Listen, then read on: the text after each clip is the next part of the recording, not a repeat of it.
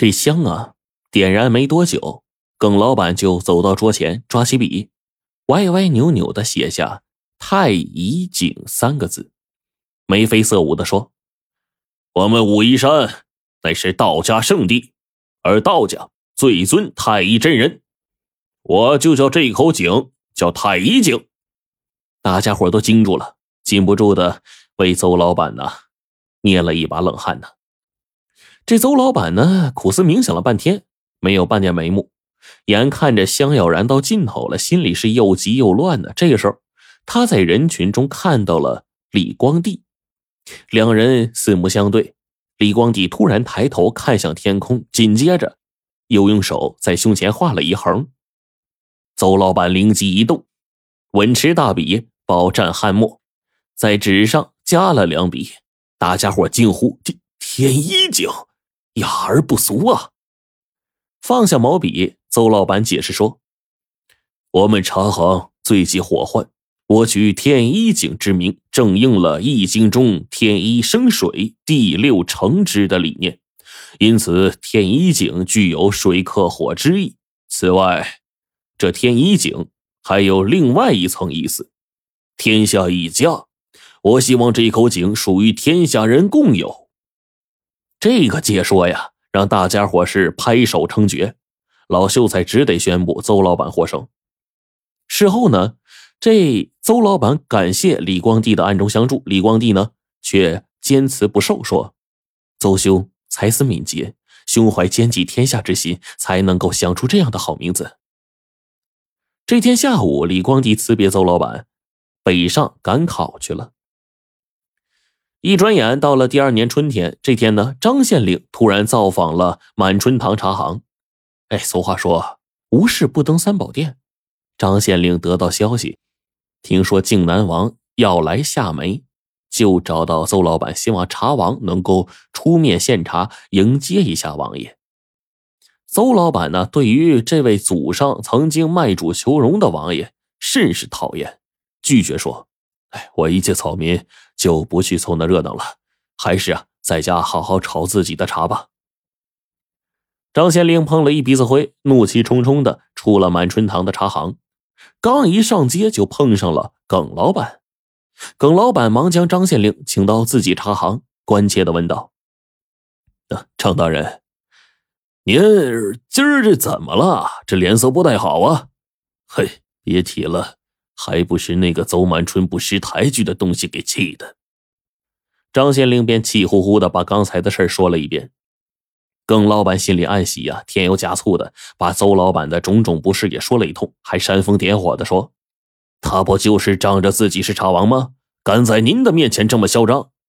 张县令也是大怒：“茶王怎么了？嗯，我照样收拾他。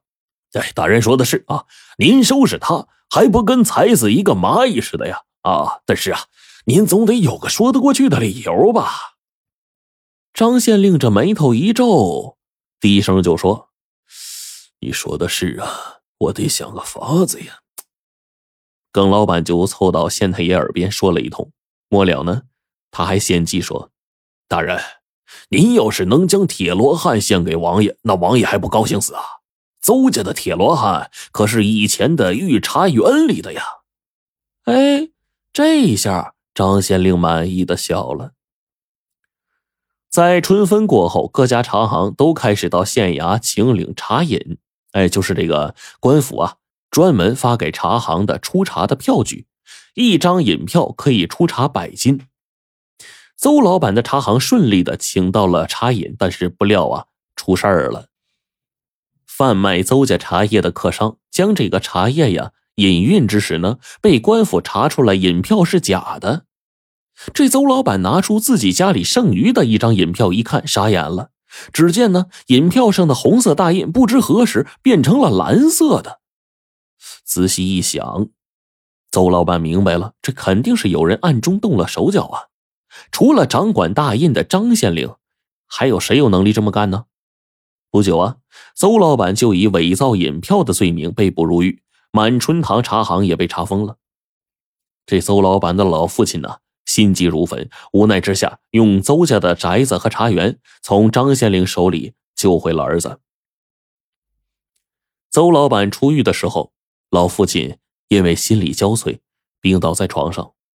老天有眼，临终之前还让他跟儿子见了一面。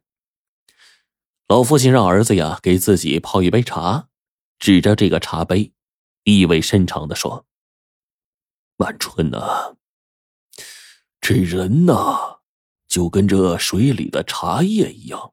哎，你看啊，这茶叶呀，在浮沉之间。”总会分出好坏。咱邹家现在虽然遭此变故，但是正气犹存。你要好好活着，只要咱邹家秉承信义，日后还是会发达的。说完这话没多久，老父亲闭上双眼，离开了人世。张县令得到邹家的茶园茶行，以低价呢卖给耿老板。投之以桃，报之以李，得到了好多好处的这个耿老板呢，自然是当起了表率，亲自出面给靖南王献茶。眼看着自家家业落到他人之手，父亲又亡故，邹老板呢伤心不已。在夏梅呢，已经是一无所有的他，只得给别的茶行当伙计，勉强的维持着恩绩呀。这一天，邹老板正忙着呢，一个老伯找到他，哽咽着说：“恩人呐，你受苦了。”原来啊，侯老三儿从路人的口中得知邹家的遭遇，担心不已啊，特地来看他。两个人走进一个茶馆，坐定之后呢，侯老三啊，掏出一个紫砂壶，得意的说：“哎，您看这壶怎么样？”这邹老板眼睛顿时一亮，嘿，这壶啊！造型古朴，精工雅致，透着灵气。壶底竟然有篆体“宫春”二字。那么，这个宫春是谁呢？宫春呐，是紫砂壶之祖，世人取其名，将其所造之壶称之为“共春壶”。邹老板就惊道啊，就说：“莫非此壶就是传说中的共春壶？”嘿。邹老板好眼力啊！实不相瞒，嘿，此壶正是壶祖公春所造，乃家传之宝啊。侯老三又郑重的说：“邹老板，自古宝剑赠英雄，今天呢，我把这茶壶相赠，以谢大恩，愿他能够帮你夺回茶王，恢复家业。”可是邹老板坚持不受，说。你的心意我心领了，可是先祖有训，救人不求回报，但求无愧于心。这么贵重的东西啊，您还是好好保存吧。没办法，侯老三呢，只能带着贡春壶告辞了。几天后的一个晚上，邹老板刚要休息，白面猴窜到他面前，拉着他衣服使劲往外拽呀。跟着这个白面猴，邹老板来到码头边上，见到侯老三。奄奄一息的躺在地上，双腿已经被打得血肉模糊了。